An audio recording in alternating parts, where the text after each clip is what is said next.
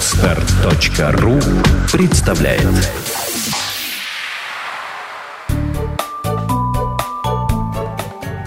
Я не знаю, как она делает это.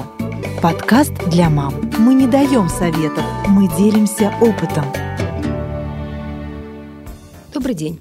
Меня зовут Наталья Дикарева, и вы слушаете подкаст «Я не знаю, как она делает это». Сегодня у меня в гостях Наталья Листопадова, педагог-психолог, консультант по грудному вскармливанию и дважды мама. Наталья, привет. Привет. С Натальей мы познакомились в моем любимом кафе «Третье место», где она проводила семинары для работающих мам. И на тот момент мой младший ребенок не ел практически ничего, кроме грудного молока. А на тот момент ему было год и два, по-моему, если я не ошибаюсь. И вот э, советы Натальи на самом деле нам очень здорово помогли. На сегодняшний день у нас осталось уже только ночные кормления. Ну, в общем-то, мы плавно и аккуратно, и очень нежно, я считаю, что идем к завершению. Наташа, я бы хотела немножко начать, наверное, разговор вот э, про тебя, собственно говоря. Расскажи, чем ты сейчас занимаешься и э, как, как, в общем-то, как, как удается совмещать я сейчас занимаюсь несколькими проектами. В первую очередь я учусь в очной аспирантуре, и это достаточно серьезный проект. Я не ожидала, честно говоря, родив ребенка на третьем, на четвертом курсе, что в итоге пойду учиться дальше настолько высоко. И основной проект, который не связан с учебой, это поддержка грудного вскармливания. У меня опыт консультирования уже больше пяти лет, и можно сказать, что и за эти пять лет удалось сохранить грудное вскармливание очень многим мамам, которые ко мне обратились. То есть я могу сказать, что это, наверное, основное мое призвание сейчас – помогать мамам. И бывает такое, что звонят среди ночи, рано утром, да, или пишут в сети очень поздно или очень рано. И я стараюсь перехватить такие крики о помощи для того, чтобы помочь женщине именно в тот момент, когда ей это надо. То есть угу. не ответить в течение суток, например, да, а ответить сразу. Потому что, вспоминая свой опыт, материнства, особенно с первым ребенком, когда еще ничего не знаешь. А вот расскажи поподробнее, как у тебя это было? То есть, э, ведь для того, чтобы прийти к консультанту под грудному вскармливанию, надо, наверное, через что-то было пройти. Да, через что-то пройти надо, несмотря на то, что так же, как и в случае с врачами, не надо переболеть всем, да, чтобы уметь лечить, также и консультанту нет необходимости пройти через все сложности грудного вскармливания для того, чтобы стать консультантом. Но успешно откормить хотя бы одного ребенка абсолютно необходимо, потому что мы в основном консультанты ориентируемся на собственный успешный опыт. И когда мама видит, что перед ней человек, который сам откормил ребенка 2, 3, 4 года, понимает, что хотя бы один человек во Вселенной это сделал, значит и у нее получится. И это вдохновляющий пример для мамы, которая сама столкнулась с тем, что у нее ребенок в месяц не берет грудь, да, или ей уже приходится его докармливать смесью. И поэтому, если вернуться опять же к моему опыту, у меня первым ребенком грудное вскармливание сложилось не очень успешно. Я его кормила не очень долго, около года. И мне казалось уже тогда, что это не очень правильно. То есть надо кормить долго, пока ребенок хочет, пока мама этого хочет. И получилось, что мне пришлось его прекратить кормить до того, как мы оба захотели это сделать. Угу. Это была ошибка. И я стала искать информацию, которой тогда было очень мало. То есть моему ребенку сейчас почти 8 лет, и, соответственно, 8 лет назад не было еще информации ни в интернете, ни специальных каких-то крупных хороших книжек, ни врачи еще толком не знали, как же надо кормить и сколько надо кормить. И поэтому перед рождением второго ребенка я занялась поиском информации и информацию нашла. Я угу. узнала, что есть такие консультанты, которых тогда в городе было буквально пересчитать по пальцам. И к одному из таких консультантов я пошла учиться. Угу. И получив теоретическое образование, именно связанное с консультированием по грудному вскармливанию, и практическое образование в виде кормления ребенка, я стала консультировать уже других мам, то есть получив полностью информацию, которая мне была необходима. И с тех пор так и пошло. С рождения второго ребенка я занимаюсь консультированием и делаю это весьма успешно. И в отличие от некоторых консультантов, которые перегорают со временем взро... Э, становления взрослым ребенком. Ребенком, То есть, да, то есть мне уже неинтересно, они говорят, я уже перегорела. Ребенок вырос, от груди отлучился, и все, мне уже неинтересно. У меня не совсем так получилось. Я думаю, что это действительно мое призвание, потому что ребенок уже года полтора не грудной, но угу. интерес к грудному вскармливанию, консультированию у меня только увеличивается. Угу. Слушай, а как вот удается тебе, и удается и сейчас, и удавалось раньше, когда дети твои были еще маленькие, угу. а ты уже была консультантом, угу. вот совмещать, то есть иметь возможность выехать, с кем оставались дети? Ну, у меня замечательный муж, мне очень в этом плане повезло, он поддерживал меня на всех этапах. Он же собрал последние деньги, чтобы отправить меня учиться на консультанта. Он поверил в меня и в эту идею. Mm-hmm. И, соответственно, он же всегда сидел с детьми, когда мне надо было выехать в виде консультанта по грудному вскармливанию. Так получилось, что он работает по ночам и приходит домой довольно поздно утром, то есть в районе 9 часов. И иногда он даже, даже не ложился спать для того, чтобы меня отпустить на работу. Mm-hmm. И потом уже сколько оставалось времени, столько спал. То есть можно сказать, что у нас семейное консультирование. Он меня выручал, поддерживал всегда. И в этом большая заслуга. Слушай, а еще я хотела бы немножко вот сейчас так плавненько перейти э, э, к организации школы настоящей бизнес-мамы. Вот давай немножко да, так вот про это хорошо. поговорим, потому что такой интересный проект. И э, он будет в третьем месте, угу. я знаю, да. И вот расскажи, а что, что будет? А чему будете учить? Буду, как это, настоящих бизнес-мам? Что в программе? Моему проекту «Забота о настоящем» в феврале как раз исполняется ровно год. И как, как наверное, бывает во всех организациях, через год-два после начала работы, работы всегда происходит какой-то рывок, какое-то развитие. И вот так же произошло у нас. Когда я начала проводить семинары в третьем месте, мы сразу же подружились со Светой, которая хозяйка этого кафе. И она же предложила идею встреч для активных мам. Ей очень нравится эта идея, поскольку она сама активная мама, я активная мама, и моя нынешняя партнер по проекту тоже активная работающая мама. И поэтому просто случайно вдруг, э, ехав в метро, я поняла, что надо бы придумать именно какое-то подобие бизнес-инкубатора. У меня почему-то мысль была именно такая, бизнес-инкубатор. Угу. Но слово плохое, да, и с мамами несочетаемое абсолютно. Как-то, да, звучит странно. Звучит очень странно. Поэтому стали думать уже втроем, стали думать, думать и придумали вот эту школу бизнес-мам, потому что я как консультант, как активная мама могу поделиться своим опытом совмещения и опытом совмещения не только с работой, но и с учебой в научном отделении.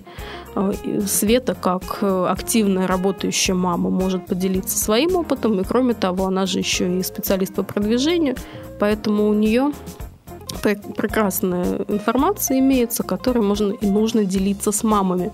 Потому что наша задача, чтобы мамы не чувствовали себя в ловушке. Родив ребенка, она должна оставаться женщиной, должна оставаться женой, должна оставаться мамой, но не применять какую-то одну роль только на себя. Угу. То есть ей необходимо совмещать всю свою деятельность, всю свою э, личность, да, не делить на части. И поскольку сейчас у нас, опять же, не принято посещение общественных мест даже с ребенком, очень мало оборудовано специальных мест. У нас не продумано обучение для мам, которые хотят сменить профессию, например. Ведь посмотри, как много мам меняют свою профессию. Да получив на руки абсолютно, ребенка. Абсолютно. Я вот практически, наверное, практически с каждой, с кем мы записывали подкаст, угу. так или иначе, что-то в жизни э, изменилось, изменилось. И часто это как раз именно профессия, и так довольно-таки кардинально. Вот э, там взять Мария Руж, да, угу. последний наш, предпоследний мой подкаст, э, собственно, это, ну это да, это действительно так. То есть, да, мировоззрение у мамы меняется, и поэтому получить ей информацию, не разлучаясь с ребенком по новой сфере деятельности, практически нереально сейчас. Можно будет на ваши занятия приходить с детьми? На наши занятия нужно приходить с детьми. У нас специально продумано таким образом, чтобы занятие не было слишком обременительным для ребенка, чтобы это не было очень долго. Угу. И плюс, поскольку кафе не очень большое, мы перекрываем всю зону кафе угу. для того, чтобы застелить ее пледами, и чтобы ползающие дети могли двигаться. Ну и ходящие дети, соответственно, тоже были в безопасности, не угу. могли никуда выскочить и убежать. А будет кто-то еще, ну, помогающая сторона, то есть тот, кто не участвует в процессе, но сможет посмотреть за детьми? Или, ну, ну, специальной няни не будет, няни, да, потому да, что не иначе это получится нарушение самой идеи, а, да, без отрыва от понятно, ребенка. Да, логично. Но у нас такой как слоган, наверное, да, успех без отрыва от ребенка. Угу. То есть мама должна научиться получать информацию, применять информацию, именно не отрываясь от ребенка, то есть не разрешая даже, да, грубо говоря, себе э, кого-то нанять, да, или попросить посидеть. Она должна научиться жить с тем, что она уже мама.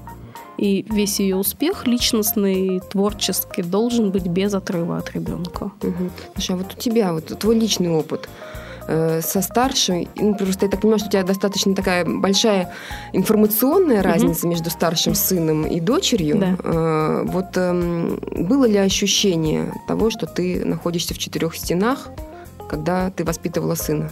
Было хуже. Несмотря на то, что ребенок долгожданный, очень любимый, мы очень его хотели, несмотря на юный возраст до рождения этого ребенка. Но получилось так, что я из роддома выписалась в новую квартиру, в которой я никогда в жизни раньше не была. Соответственно, все мои контакты внешние были оборваны именно из-за того, что я жила абсолютно в новом месте. И у меня не было ни подружек, ни родственников, никого не было рядом. И моя 70-летняя бабушка приезжала, старалась приезжать ко мне хотя бы через день на пару часов, чтобы мне было с кем поговорить, потому mm-hmm. что муж на работе, ребенок, как оказалось, не, не разговаривает еще. И понять, чего он хочет, пока что было очень сложно. И учитывая вот эту оторванность полную, было еще сложнее, поскольку тогда не было ни интернета, ни знакомств каких-то новых, то я себя чувствовала именно так, да, в четырех стенах, замкнуто.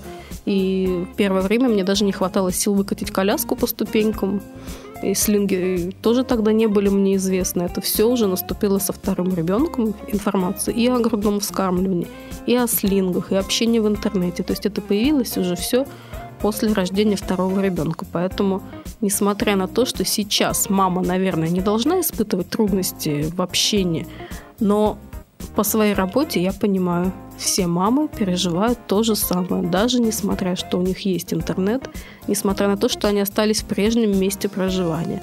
Они все равно чувствуют себя очень потерянными, они выпали из привычного социального да. окружения. Поэтому им точно так же, как мне тогда, нужна поддержка, несмотря на то, что доступ к помощи сейчас угу. стал гораздо шире. Угу. Ну, вот это вот осознание, оно как-то вот у, у меня, по крайней мере, оно пришло именно с появлением второго ребенка, угу. того, что тогда я, в общем-то, могла себе позволить, но вот это вот выпадение, как ты, наверное, правильно заметила, оно такое было шокирующее немножко. То есть мы все хотели, мы все ждали, и да. все не знали, что с этим теперь делать. Так и есть, так угу. и получается. То есть ваша школа, она призвана как раз показать и рассказать, что это возможно?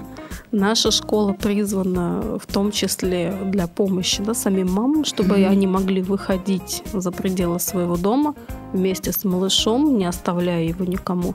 И наша задача еще и показать обществу, что молодая мама – это уникальный человек. У нее настолько изменилось понимание мира, что она теперь и работник даже гораздо лучший, потому что она уже примеряет качество своей работы, это качество своего материнства, угу. и мама не может работать плохо. И у мамы есть очень хорошие жизненные приоритеты, хорошие цели – у нее цель, да, воспитать ребенка. Поэтому она не будет уже засиживаться на работе, поэтому она не будет халтурить, соответственно. Угу. Да, она сделает свою работу и уйдет, если она работает без ребенка. Если она работает с ребенком, она тоже будет делать это хорошо. Угу. Потому что если она зарабатывает деньги, да, без отрыва от ребенка, значит, ее задача сохранить эту работу. Сейчас не так-то просто найти ее. Ну, Поэтому, действительно так. Поэтому наша задача максимально мобилизировать матерей, чтобы они могли себя чувствовать именно а, не выпавшими. Они как будто бы стали просто лучше, да, родив ребенка, но не потеряли все свое общение прежнее. Угу. Очень, очень хорошая цель, здорово. Ну, в общем-то, мой подкаст к, к этому же и призывает. Вот. Э, так как ты все-таки и, и, и консультант по грудному вскармливанию, и э, тема ваша как раз про бизнес мам, воспользуюсь случаем, задам вопрос. Время у нас еще немножко есть. Э, отлучение от груди. Очень распространенная, популярная тема. Вот что делать? Как это сделать наиболее безболезненно для угу. ребенка, для мамы? Может быть, просто какие-то рекомендации, вот последовательность, да, первое, второе, третье, если можно? Угу, да, конечно, можно. И действительно, вопрос отлучения от груди встает очень остро, особенно у мам работающих. И запросов очень много. Помогите мне в две недели отлучить ребенка, я через две недели выхожу на работу. Да, ребенок, например, идет в ясли или остается с няней. Mm-hmm. Что мне делать? Как мне его отлучить? И в этом случае, конечно, мой ответ не надо отлучать ребенка, если мама просто выходит на работу. В этом случае достаточно сохранять ночные и вечерние кормления ребенок не будет просить грудь у папы или у няни, да, он поймет, что мамы нет, поэтому и груди нет.